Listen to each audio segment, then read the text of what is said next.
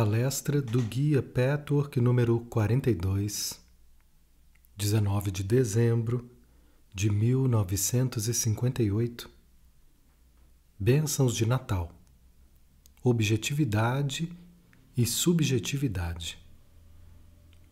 Saudações em nome de Deus e de Jesus Cristo. Trago-lhes bênçãos, meus queridos, bênçãos muito especiais essa noite. Nessa época do ano, as potentes forças de amor vindas do Rei do Universo tocam todas as esferas. Quem estiver aberto e em estado de tranquila harmonia poderá receber essa força, que é uma bênção para seu corpo e sua alma e seu espírito. No entanto, é tão difícil em muitos casos para essa força penetrar em sua alma. Esse raio dourado deve ricochetear se a emanação de vocês não for harmoniosa. Vocês se fecham para ele quando tem ressentimento, raiva e mágoa, o que na maioria das vezes é tão supérfluo, tão sem propósito sabem que a solução não é julgar esses sentimentos para escanteio como se não existissem, mas, mas em vez disso, trazê-los às claras e pedir a Deus, pedir a Cristo, que lhes mostre onde uma raiz em vocês constrói uma parede que se interpõe entre vocês e essas forças abençoadas, essas forças abençoadoras, essas forças estão esperando para regenerá-los com um efeito muito duradouro.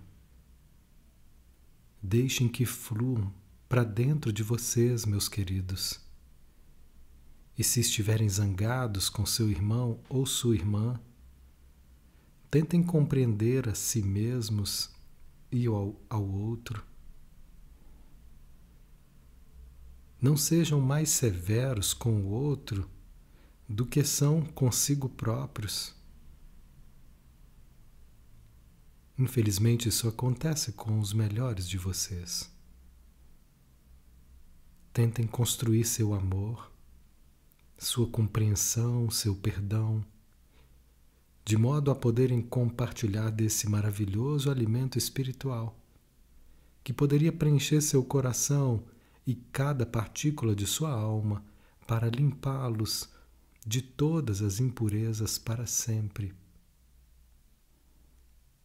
Nós do mundo, no mundo espiritual, estamos especialmente felizes com relação a esse grupo, meus amigos isso porque a maior parte de vocês fez sérios esforços e esses esforços trouxeram frutos, embora em alguns casos vocês ainda não possam se dar conta totalmente do valor do seu trabalho. Mas alguns de vocês compreendem ou começam a compreender. Começam a observar em si mesmos maior harmonia em momentos que há apenas pouco tempo sentiam-se raivosos e ressentidos. Agora esses sentimentos ocorrem para muitos de vocês em um grau menor e também com menos frequência. Esse processo acontece apenas muito indiretamente. Vocês não poderiam conseguir isso forçando-se a não sentir desarmonia senão indo até as raízes de seus conflitos dentro de si mesmos. E é essa a maneira como atingem esse desapego saudável. E ele irá crescer até o momento em que vocês puderem ser tocados somente pelo amor e pela compreensão fraterna, quando não estiverem cegos às imperfeições, mas essas últimas não os afetarem mais de maneira negativa. Minha mensagem para vocês essa noite é dizer a cada um de vocês que trabalhou nessa direção. Continue, absolutamente. Siga nessa direção, mesmo que o começo seja difícil. As forças do bem, os fortes raios dourados de Cristo o preencherão cada vez mais. Não apenas em momentos específicos em que essas forças estiverem mais fortes em todo o universo, mas a todo momento. Até que tenha atingido a meta, tente penetrar em sua própria desarmonia, de modo a conseguir absorver aquilo que espera para abençoá-lo. Se tentar com sinceridade, você receberá uma grande ajuda. Muitos de seus entes queridos no mundo espiritual conseguiram chegar até aqui essa noite. A maioria de seus entes queridos no além, com poucas exceções, foi conduzida até aqui. Eles ouvem, eles veem. Vocês também podem ouvir, meus queridos, mas não pode ver o que esses espíritos estão autorizados a ver nessa oportunidade. Durante uma palestra como essa, uma parte de uma esfera está se fortalecendo pelas forças que trabalham para estabelecer tal comunicação. Assim, esses espíritos veem uma luz dourada e beleza, uma harmonia de tamanho e esplendor como nunca viram antes. Isso representa o presente de Natal, que é dado a eles pelo mundo de Deus a maneira como os espíritos veem e o significado de sua visão é diferente da visão humana. Quando vocês veem uma linda paisagem, outra bela visão, ela pode ser maravilhosa de se contemplar. Mas não tem nada a ver com vocês, com seu próprio estado de espírito, com sua paz e harmonia interior. Mas quando eles veem beleza, se dão conta de que isso é um mundo, um estado de ser que pode ser deles se viverem de acordo com esses ensinamentos. Tentem visualizar e imaginar que esse mundo está aqui ao redor de vocês e em vocês. No mundo espiritual, vocês veem o que ouvem e ouvem o que veem. Meus queridos amigos, Jesus Cristo morreu na cruz com o pleno conhecimento do destino que escolheu livremente. Sua vida e morte ocorreram de acordo com sua vontade e seu desejo. Não foi uma sina que se acometeu dele, como acontece com outros seres humanos, em que se trata de uma questão de karma, de causa e efeito mas foi um feito livremente escolhido. Ele escolheu essa vida e morte, porque percebeu que era uma necessidade. Esse foi o maior ato de amor. Todos vocês conhecem a história da salvação. Eu expliquei detalhadamente. Meus queridos amigos, vocês já pensaram sobre esse feito que é o maior ato de coragem jamais cometido. Já é um ato de coragem se um ser humano se submete a um destino que seja inevitável, com o espírito da busca positiva e construtiva de si próprio, com uma atitude de humilde aceitação. Mas quão muito mais corajoso é escolher um destino como esse, por amor nem precisa ser explicado. Isso deve fazê-los pensar que o verdadeiro amor, a verdadeira bondade, a verdadeira abnegação é impensável sem que haja coragem. Meditem sobre o significado da coragem, meus queridos. Se lhes falta coragem, isso acontece porque vocês amam a si mesmos em demasia e de maneira doentia. Isso porque existe o tipo correto e apropriado de amor por si mesmo. A covardia pode existir somente por causa desse mimar-se a si mesmo, dessa autopiedade, dessa preocupação consigo próprio. A coragem atribui a uma causa, a uma questão ou a outra pessoa tanta importância quanto ao próprio eu. Portanto, coragem e amor são, em última análise, inseparáveis. Pensem nisso, meus queridos. Vocês não apenas irão compreender melhor a vida e morte de Cristo, mas também serão capazes de entender e avaliar melhor a si mesmos, e assim serão mais bem-sucedidos no processo de purificação. Pelo trabalho que fizeram até agora, não deve ser difícil para vocês ver em que pontos são corajosos e onde lhes falta coragem. E nos pontos que lhe faltar coragem, vocês sempre descobrirão que também deve lhes faltar amor. E agora eu gostaria de discutir o tópico da objetividade, que toquei ocasionalmente no passado, mas sobre o qual pretendo falar mais dessa vez. A objetividade é outro requisito essencial ao ser humano livre e harmonioso. Quanto mais impuros e desarmoniosos vocês forem, mais lhe faltará objetividade. Objetividade significa verdade. Subjetividade significa uma verdade deturpada, ou, na melhor das hipóteses, uma meia-verdade, chegando a ser uma completa inverdade em muitos casos. Ao contrário de uma mentira consciente, a subjetividade significa uma inverdade inconsciente ou não premeditada. Tudo isso emana do nível emocional do ser de uma pessoa. Ao purificar as profundidades de sua alma, vocês encontrarão primeiro os pontos em que a inverdade existe dentro de si mesmos.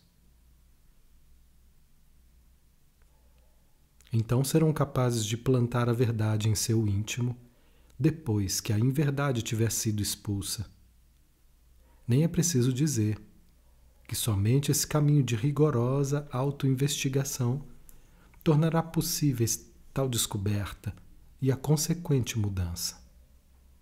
Esse é meramente um ângulo adicional pelo qual examinar esse processo como um todo e a si mesmos em especial o que não poderá senão ajudá-los a avançar mais um passo. Tomemos primeiro o fenômeno comum, em que vocês veem como uma grave falha nos outros, com frequência não veem em si mesmos. Não faz diferença se os defeitos são exatamente os mesmos, da mesma forma e com a mesma intensidade ou se tem uma forma ligeiramente diferente e modificada. Aquilo que vocês observam nos outros e aquilo a que tão vigorosamente se opõem pode até estar correto em si mesmo. Porém, trata-se de uma meia-verdade, porque vocês julgam e não veem onde em si mesmos se desviam daquilo que é certo e bom de uma maneira bastante semelhante. Além do mais, o defeito do outro pode coexistir com qualidades que você mesmos, que vocês mesmos não possuem.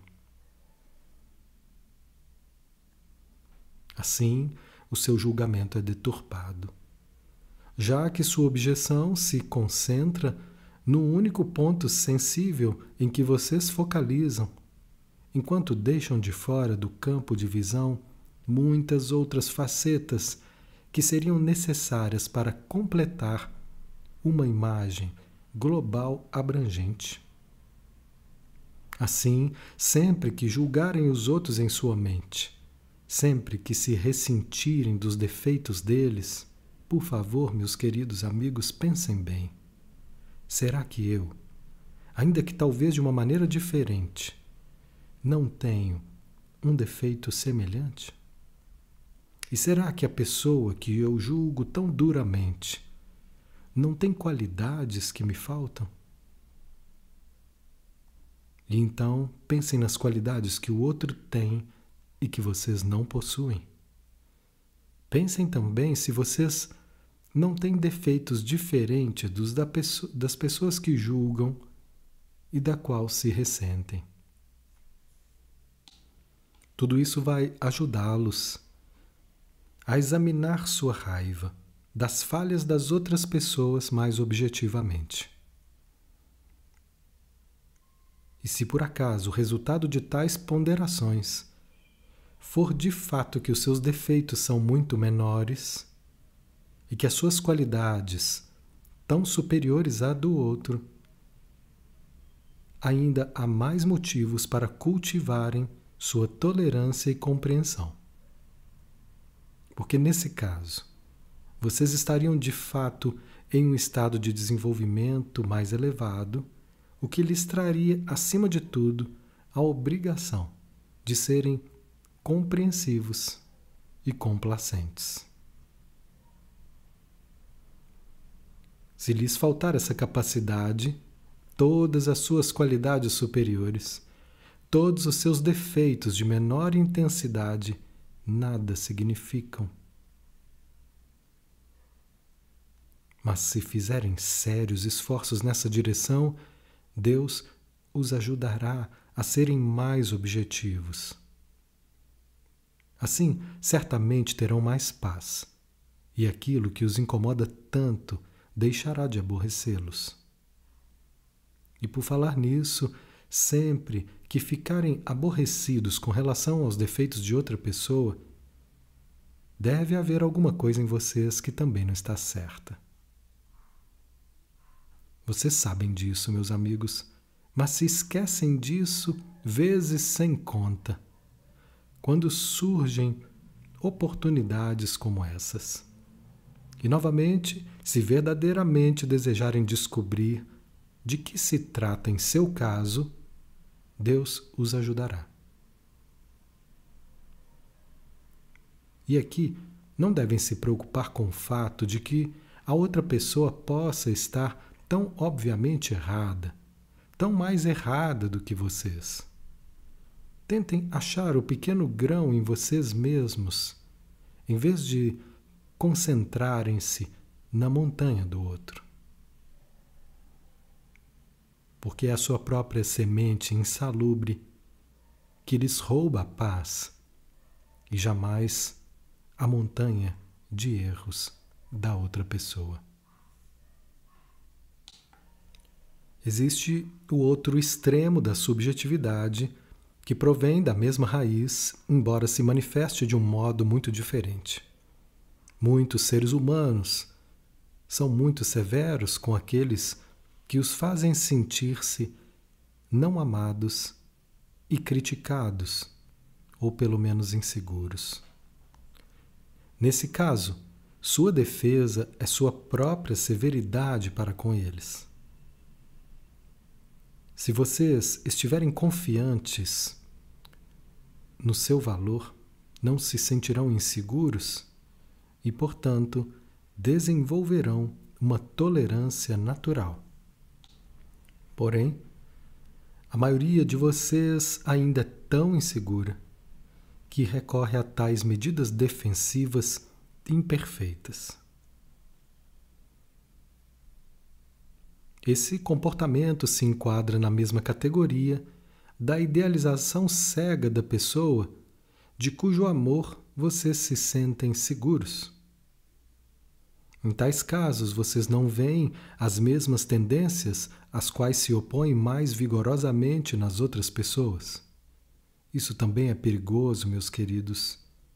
É ainda mais perigoso porque essa tendência se presta extremamente bem ao auto-engano com relação ao amor e à tolerância. Quando fecham seus olhos para os defeitos daqueles a quem amam, porque eles, eles os amam, tentam convencer-se de que são tolerantes e bons. Não, meus amigos, isso não é verdadeiro. O amor verdadeiro pode ver a realidade. E se vocês estiverem prontos para amar, no sentido mais vital e maduro, não tentarão fechar os olhos para os defeitos da pessoa amada. Muito pelo contrário. Se fizerem isso com persistência, haverá dois motivos para isso. Um deles é o orgulho. Porque a pessoa que vocês escolheram como sua amada e que os escolheu como amados não pode ter defeitos que vocês não considerem aceitáveis.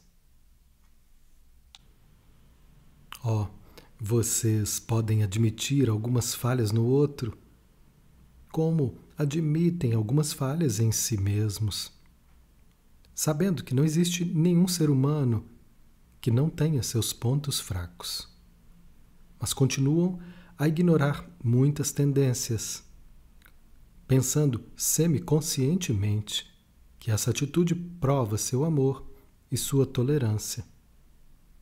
Mas isso acontece, na verdade, por causa do orgulho.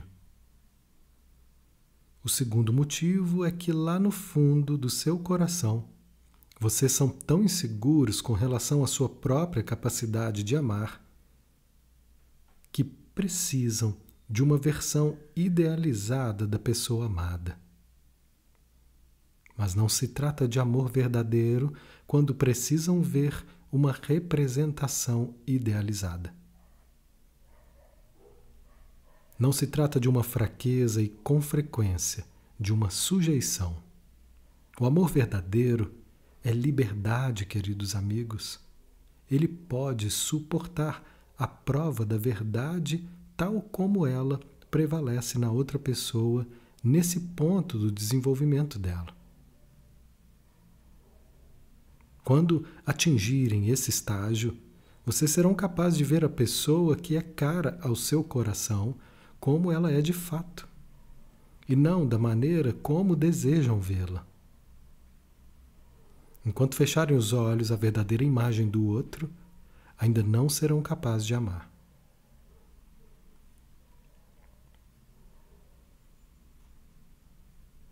De fato, vocês estão tão conscientes dessa incapacidade em uma camada bastante superficial de seu subconsciente que continuam diligentemente a fechar os olhos, com medo de que, se virem a verdade, não poderão continuar a amar. Esse orgulho e a sua atual incapacidade de amar verdadeiramente fazem com que vocês vão de um extremo a outro. Ou vocês se recusam a ver as pessoas que lhes são próximas e muito caras como verdadeiramente são, ou julgam os outros muito duramente, ainda que a crítica possa ser justificada. O fato isolado ao qual você se opõe pode ser válido, mas não a sua avaliação da pessoa como um todo. Não muitas outras facetas que desempenham um papel e que vocês não têm como conhecer. No caso de uma pessoa que persiste na cegueira com relação a seus entes queridos, é com frequência inevitável que aconteça uma crise, uma sacudida e um doloroso despertar que irão feri-la profundamente. Na verdade, não é a outra pessoa que a terá desapontado e magoado, mas a sua própria cegueira deliberada do passado. Em uma crise como essa, é disso que no fundo da alma vocês mais se ressentem. Evitem uma crise assim, meus queridos. Poderão fazê-lo se aprenderem a ver e amar as outras pessoas como realmente são. Eu gostaria de dar o seguinte conselho para os meus amigos: pensem nas pessoas a quem vocês mais amam nesse mundo e façam uma lista das qualidades e dos seus defeitos, como fizeram com relação a si mesmos. Em seguida, perguntem a outros amigos comuns. Por favor, me diga o que você realmente acha. Eu estou certo? Eu ficaria muito grato se você me dissesse qual é a sua opinião sobre as qualidades e os defeitos dele ou dela. E se você vê essa pessoa como eu vejo. Não ficarei ofendido, não tomarei como uma crítica maldosa Pergunto isso com o propósito do meu desenvolvimento.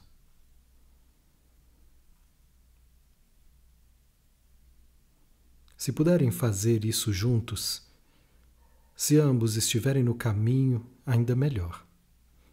Então comparem os defeitos que vocês veem e aqueles vistos pelos outros, que talvez estejam mais distanciados e sejam mais objetivos do que vocês.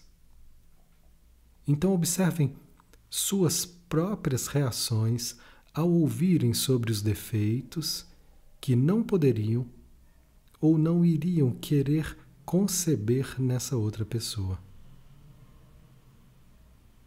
Quando ficam zangados e magoados por dentro, isso deve ser um sinal de que não são objetivos de que temem a verdade e que, mais provavelmente, por causa dos dois motivos previamente mencionados, orgulho e sua incapacidade de amar, a outra pessoa como ela realmente é. Se não fosse assim, vocês permaneceriam calmos, mesmo que a pessoa que amam fosse acusada de uma falha que ela não possui. Isso pode ser muito saudável, saudável para alguns de meus amigos. Dessa forma, vocês vão aprender a avaliar as pessoas que amam. O que fará com que o seu amor amadureça e cresça em estatura.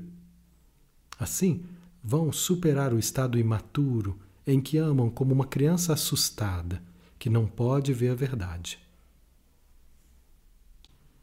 Na última palestra, falei sobre a mentalidade infantil que continua a existir em suas imagens.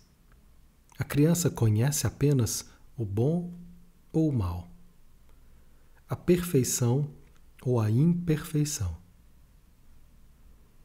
a impotência, a onipotência, desculpa, quando se pode sentir segura ou a fraqueza absoluta da qual precisa esquivar-se. A criança pode amar somente a primeira dessas alternativas. Quando descobre que um dos que até então adorados pais tem defeitos e não é onipotente, ou ela se afasta dele e começa a odiá-lo e a ficar ressentida com ele, sente-se decepcionada, desiludida, ou então esconde sua descoberta em seu próprio subconsciente, sentindo-se culpada por ter descoberto algo depreciativo do seu pai ou em sua mãe. Essas reações continuam vivas na alma do ser humano e tornam tendenciosas suas relações e padrões de comportamento por toda a sua vida. Até que tenham sido examinadas e reavaliadas à luz de um julgamento maduro e da realidade.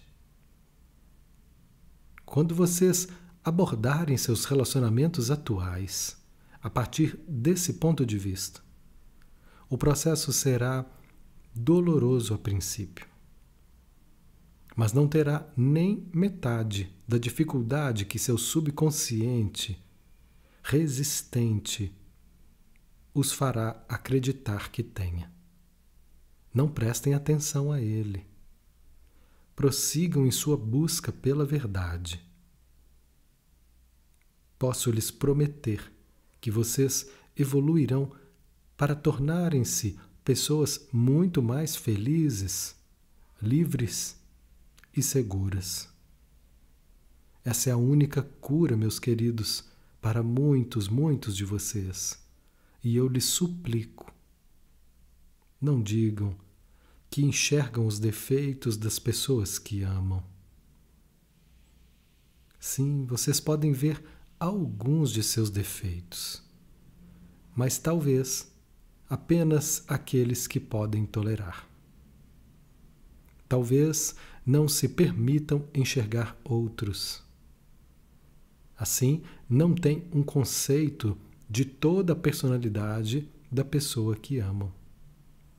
Vem uma imagem distorcida, tão distorcida quanto são muitos de vocês, que são demasiadamente severos e intolerantes com os outros. A imagem está fora de foco em ambos os casos. Ambos são espelhos que não refletem a realidade, sendo que cada espelho distorce de uma maneira diferente. Vocês têm tanto medo de aproximarem-se da visão da realidade porque a emoção infantil ainda vive dentro de vocês que ver uma verdade desagradável na pessoa amada os força a retirar seu amor. Mas essa não é absolutamente a verdade. Se abordarem essa busca específica com o conhecimento de que o seu amor, em vez de enfraquecer, deverá crescer e amadurecer, poderão neutralizar sua resistência e descobrir a realidade. Cada um de vocês precisa saber qual dos dois extremos da subjetividade mencionados é mais importante abordar primeiro. Ambas as alternativas se aplicarão a todos vocês, mas uma delas sempre ocupa o primeiro plano e, portanto, é preciso trabalhar e concentrar-se nela para começar. Muitos de meus amigos vivenciaram recentemente incidentes que demandam exatamente tal abordagem. A objetividade também exige coragem, meus amigos. Muitos dos meus queridos amigos ainda são fracos demais e covardes demais para enxergar a verdade nos outros, bem como em si mesmos. Isso é igualmente doentio. O amor maduro significa amar a outra pessoa apesar de suas falhas, conhecê-las, enxergá-las, não fechar os olhos para elas. E então construir sobre as bases do bem que existe na pessoa. O amor imaturo significa um completo isso ou aquilo, cuja intensidade vocês atenuaram de alguma forma no transcorrer de seu processo de maturidade intelectual, admitindo certos defeitos que não violassem os seus próprios padrões e conceitos.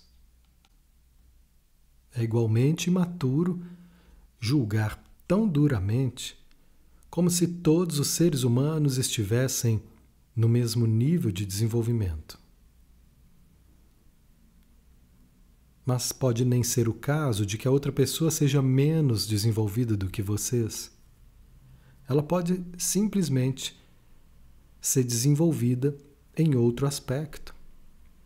Portanto, vocês não podem comparar nem julgar, devendo simplesmente enxergar.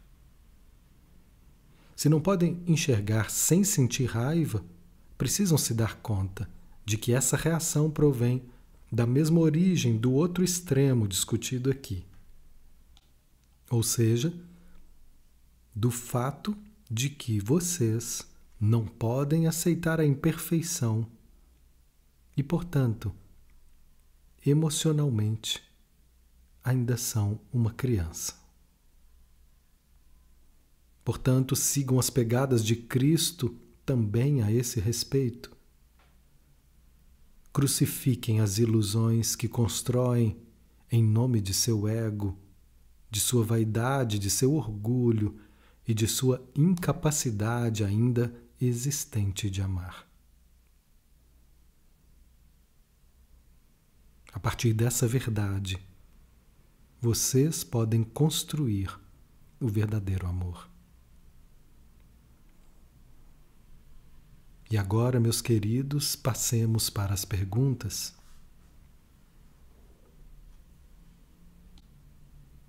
Pergunta. A pergunta foi feita por alguém que está ausente. Se a prece silenciosa, sem articulação de palavras, é suficiente, ou se a formulação e verbalização das palavras em voz alta na prece tem maior efeito. Resposta: Se as palavras forem pensadas de maneira concisa, a prece silenciosa será, logicamente, igualmente eficaz. Não há dúvida quanto a isso. Isso porque o pensamento é uma forma tanto quanto a palavra falada.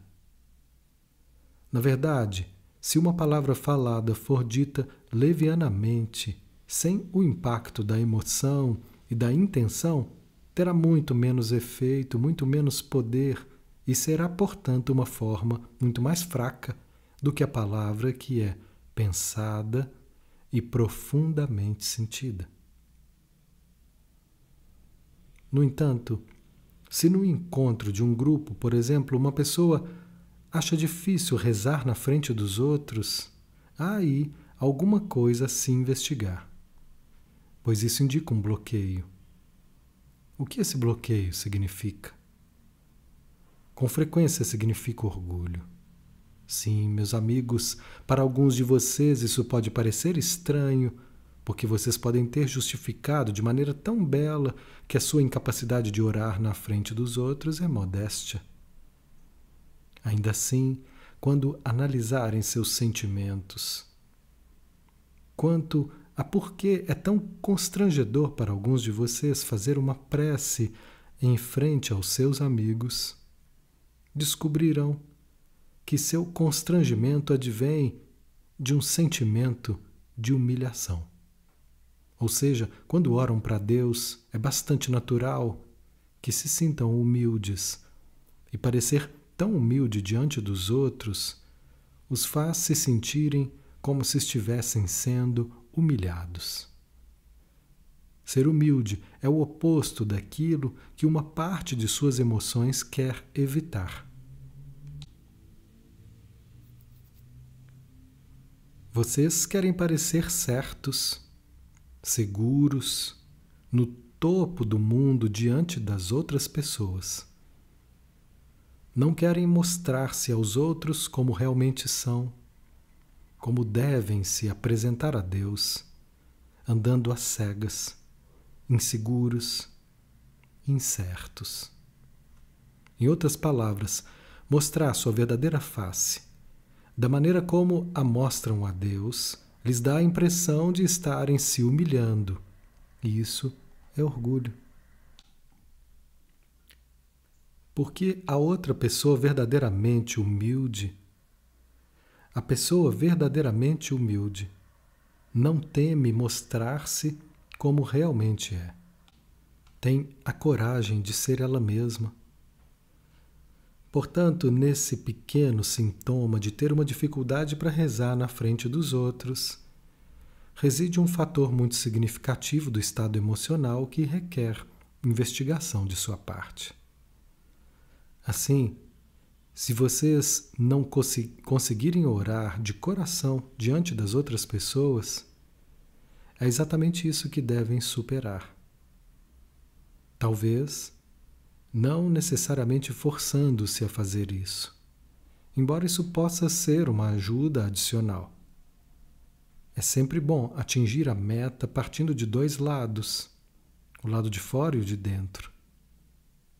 Mas investigando suas reações psicológicas e avaliando-as à luz da sua própria verdade atual.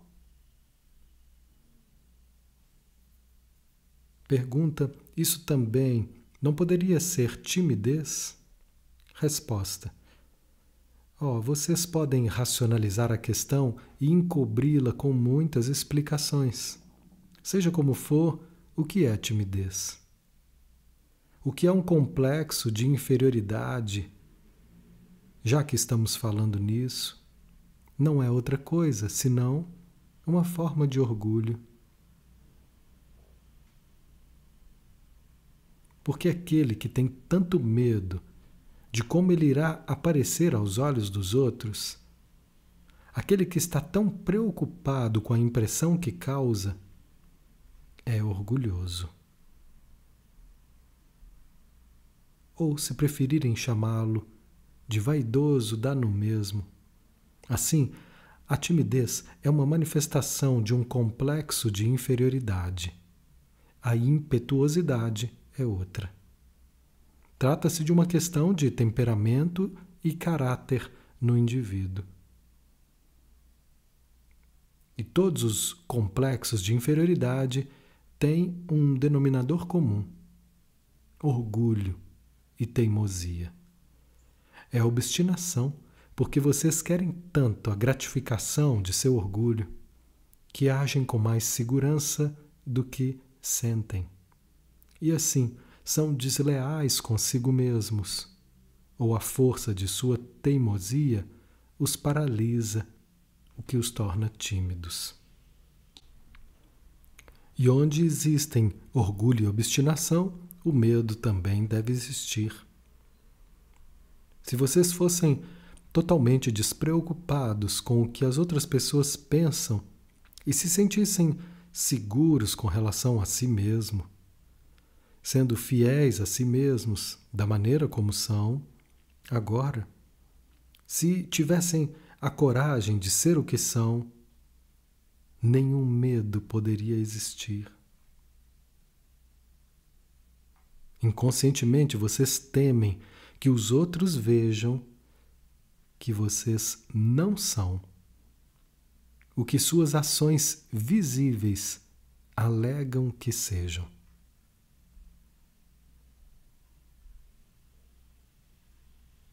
Temem que seu orgulho e obstinação não sejam gratificados? Se não fosse esse o caso, não existiria nenhum complexo de inferioridade e, portanto, vocês não seriam tímidos.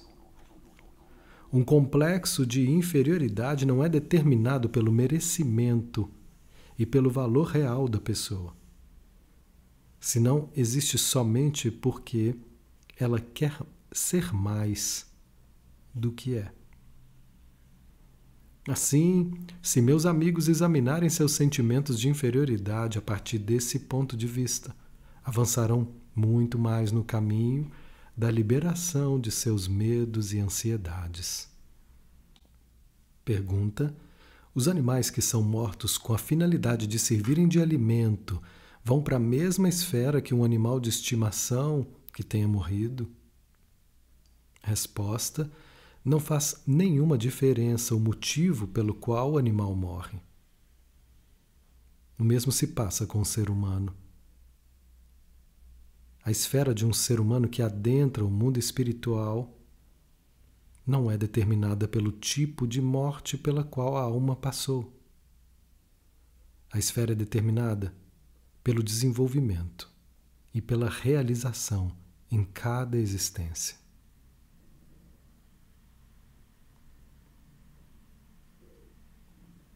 Pergunta: Você poderia nos contar como é para um animal acordar após ter morrido? Como eles acordam? Eu não compreendo essa coisa de alma grupal que você mencionou. Como é isso de almas grupais? Alma grupal, resposta, deve ser entendida no sentido de que um animal representa uma partícula de uma alma completa. Da mesma maneira como o ser humano é uma metade de um espírito completo, a outra metade pode estar encarnada ou não está encarnada. É a isso que se chama um duplo. Agora, com os animais, a divisão vai mais além. Um ser completo consiste em muitas partículas que são encarnadas em diferentes formas de existência. Quanto mais baixo o desenvolvimento, maior a divisão. Quanto mais o desenvolvimento avança, mais essas partículas separadas se unem e formam um todo. O processo de despertar de um animal ocorre novamente de uma maneira muito semelhante à dos seres humanos. Ao acordar, desculpa, de acordo com a gravidade de uma doença ou de um acidente súbito em que ocorre um choque, pode haver um período mais longo ou mais curto de descanso. A falta de consciência ou um período maior de falta de consciência no caso, no caso do animal. Em outros casos, no momento em que o animal escapa de seu corpo físico, já está acordado, livre é feliz, sente-se leve. E pode viver por algum tempo em uma esfera especial para animais antes de reencarnar. Pode visitar seus antigos donos.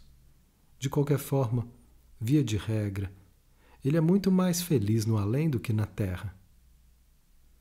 Também não podemos generalizar no caso dos animais. Cada caso pode ser um pouco diferente, mas todos os animais são cuidados. Existem espíritos cuja tarefa é ajudar os animais. Pergunta em conexão com o que acabou de dizer sobre o complexo de inferioridade. Em outra ocasião você deu uma explicação diferente. Eu tive curiosidade quanto a qual era a conexão. Tenho certeza que deve existir uma. E essa era que um complexo de inferioridade, na verdade, é um complexo de culpa, que é uma reação errônea a falhas. Resposta: Você está totalmente certo. A conexão é essa. Não é natural que quando você é orgulhoso, que é, afinal de contas, uma falha, se sinta culpado? A personalidade dirá no subconsciente: sou orgulhoso, sei que não é bom ser orgulhoso, não quero sentir esse orgulho, portanto eu escondo de mim mesmo, eu o escondo. Sua preocupação com a opinião das outras pessoas o faz trair sua própria personalidade. Você não é fiel a si mesmo, o que talvez seja um dos maiores pecados do qual muitos outros pecados decorrem. E isso o faz sentir-se culpado. Essa é a conexão. Ficou claro? Pergunta eu gostaria de perguntar qual é a conexão e a diferença entre temer a desaprovação e desejar aprovação, em oposição a temer a opinião pública. Resposta: não há necessariamente uma diferença aqui, mas pode haver. Se uma pessoa está tão preocupada com, a opinião pública, certamente é porque deseja aprovação da opinião pública. A pessoa se sente segura dessa maneira por não poder ser criticada. Ela não quer estar separada nesse sentido. Uma criança, por exemplo, sofre sempre que se sente diferente das outras crianças. Para a criança, ser diferente significa ser inferior. No caso de uma pessoa adulta, essa tendência às vezes permanece e se manifesta em um excesso de adesão aos padrões das massas, às opiniões da maioria, seja ela certa ou errada. A opinião pública pode estar correta em muitas ocasiões, mas se uma pessoa a acata sem examinar primeiro sua própria opinião, isso se torna uma submissão. A pessoa livre, que não se preocupa com a opinião dos outros, que se sente segura em relação a si mesma, prestando contas à sua própria consciência e a Deus, examinará cada questão separadamente e então escolherá livremente sua conduta. Assim, ela poderá acatar a opinião pública em alguns casos, mas essa adesão será totalmente diferente da adesão da pessoa que se sujeita a ela. Em outras ocasiões, renunciará à opinião pública porque, dessa forma, não seria fiel a si mesma. Ela estaria disposta a pagar o preço. Essa é a atitude saudável. Ficou claro? Pergunta: sim, metade da pergunta está clara. Mas de que maneira isso difere de desejar a aprovação? Resposta: não há diferença. Eu diria que se trata de uma parte, uma faceta da questão. Em alguns tipos de personalidade, o forte desejo de ser aprovado pelos outros se manifestará em uma dependência da opinião pública.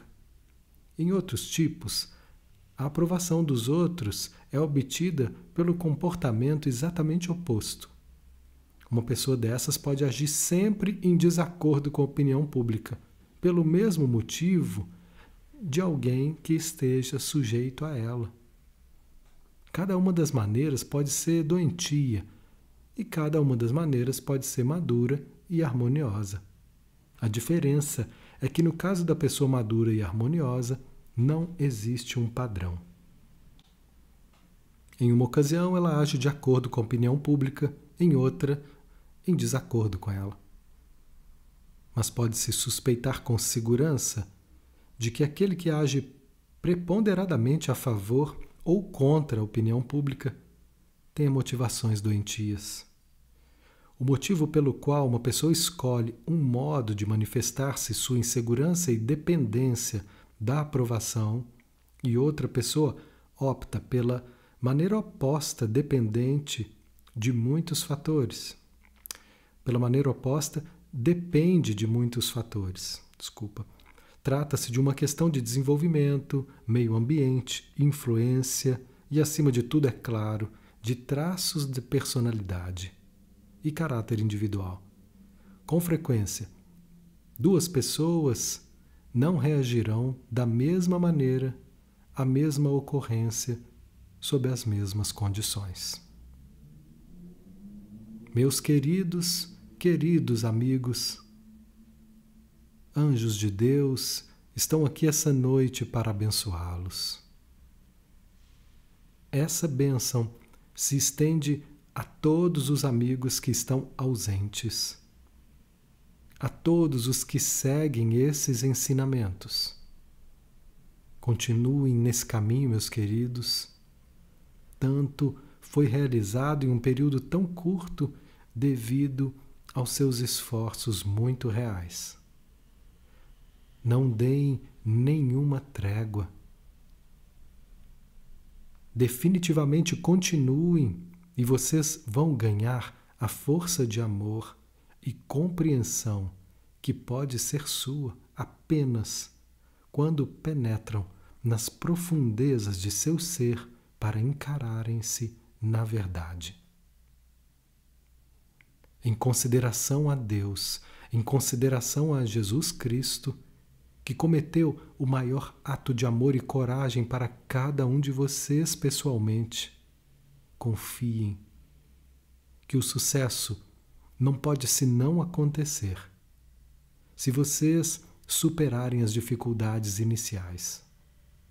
Sem dúvida, esse é o único esforço de sua parte que pode ser verdadeiramente bem-sucedido e de maneira duradoura. Recebam essas forças especiais, todos vocês. Deixem que os raios dourados penetrem seu coração, sua alma, seu espírito para sustentá-los. A luz do Cristo está brilhando sobre vocês. Estejam em paz, estejam em Deus.